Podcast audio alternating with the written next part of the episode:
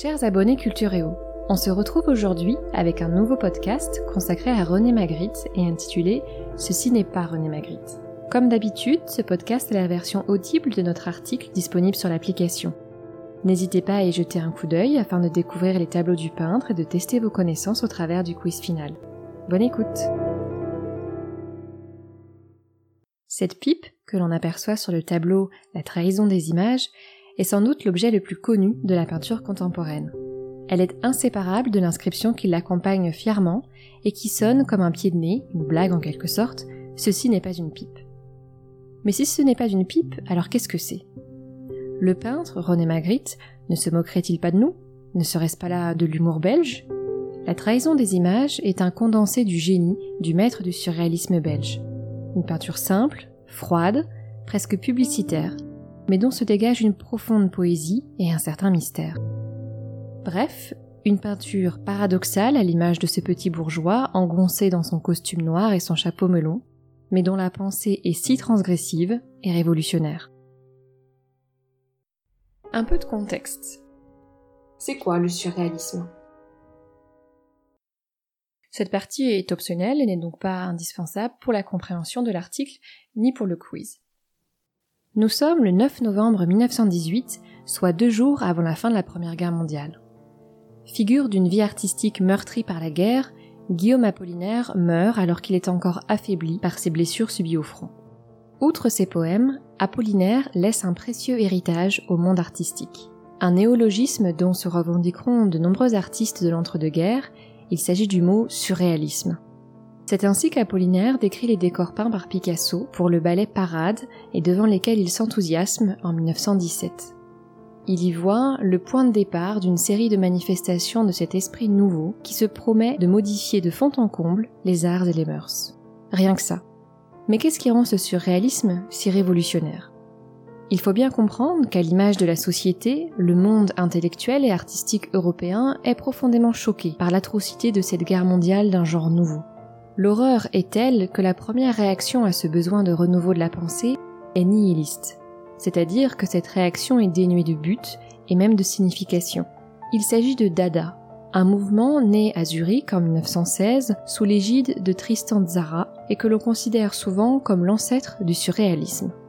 Mais Dada est radical. Il entend détruire les tiroirs du cerveau et ceux de l'organisation sociale pour mettre fin à l'état de folie, de folie agressive, complète d'un monde laissé entre les mains des bandits qui se déchirent et détruisent les siècles. C'en est trop pour André Breton, poète français membre du mouvement, qui ne peut se résigner à ce qui s'apparente au vide de la pensée, illustré par ses détracteurs par la fameuse fontaine de Marcel Deschamps. Influencé par la psychanalyse, une discipline révolutionnaire théorisée par Freud et qui étudie l'inconscient et les rêves, André Breton quitte le mouvement et publie le Manifeste du surréalisme en 1924, dans lequel il définit le surréalisme comme un automatisme psychique pur par lequel on se propose d'exprimer, soit verbalement, soit par écrit, soit de toute autre manière, le fonctionnement réel de la pensée. Dictée de la pensée, en l'absence de tout contrôle exercé par la raison, en dehors de toute préoccupation esthétique ou morale. Le groupe surréaliste grandit très vite et se livre bientôt à toutes sortes d'expériences qui s'inscrivent dans une recherche quasi scientifique vers un accès direct à la pensée. Écriture automatique, étude des rêves, création d'objets surréalistes. Théorisé par des poètes, le surréalisme n'en est pas moins un mouvement protéiforme et international. Des artistes qui se revendiquent du mouvement se mettent alors à donner à l'art un sens poétique bouleversant en explorant leur moi intérieur, mais aussi le hasard, l'irrationnel et le mystère. À l'écrit, nous avons cité André Breton, le théoricien, mais il est indissociable de Paul Éluard, Louis Aragon, René Char ou encore Robert Desnos, tous poètes surréalistes. Dans la peinture, outre Dali qui apporte la théorie de la paranoïa critique au mouvement, le surréalisme compte sur Pablo Picasso, Man et bien sûr René Magritte. Enfin, le surréalisme se décline même au cinéma avec un chien andalou réalisé par l'espagnol Luis Buñuel film emblématique dans lequel des fourmis surgissent d'un trou dans la main et un homme coupe au rasoir l'œil d'une femme. Partie 1 La trahison des images. Nous commençons avec le thème de prédilection de René Magritte, le décalage entre la réalité et sa représentation. Le peintre a lui-même expliqué la signification de ce tableau qui s'intitule La trahison des images. La fameuse pipe me l'a-t-on assez reproché. Et pourtant, pouvez-vous la bourrer, ma pipe? Non, n'est-ce pas?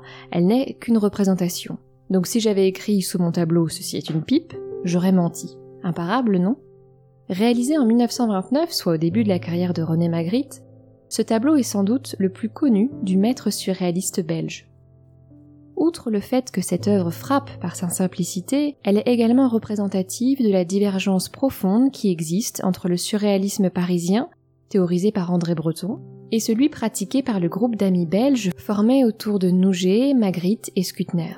Parmi ces derniers, la conception de l'image n'est pas le fruit du hasard, d'un automatisme ou d'une rêverie, mais bien le produit d'une démarche longuement réfléchie.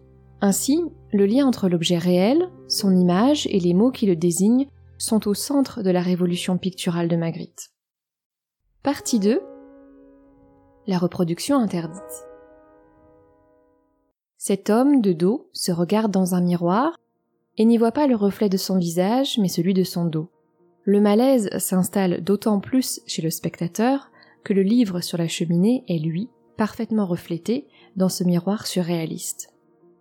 Comme souvent, René Magritte agrémente ce tableau d'un titre mystérieux, la reproduction interdite.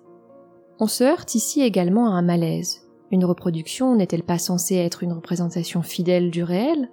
À moins qu'il ne faille interpréter le mot reproduction dans son sens biologique de multiplicité, ce qui pourrait expliquer la mise en abîme.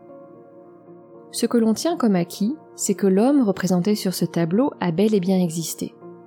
Il s'agit d'Edward James, un poète britannique, mécène du mouvement surréaliste. Le livre, posé sur le bord de la cheminée, est également bien réel.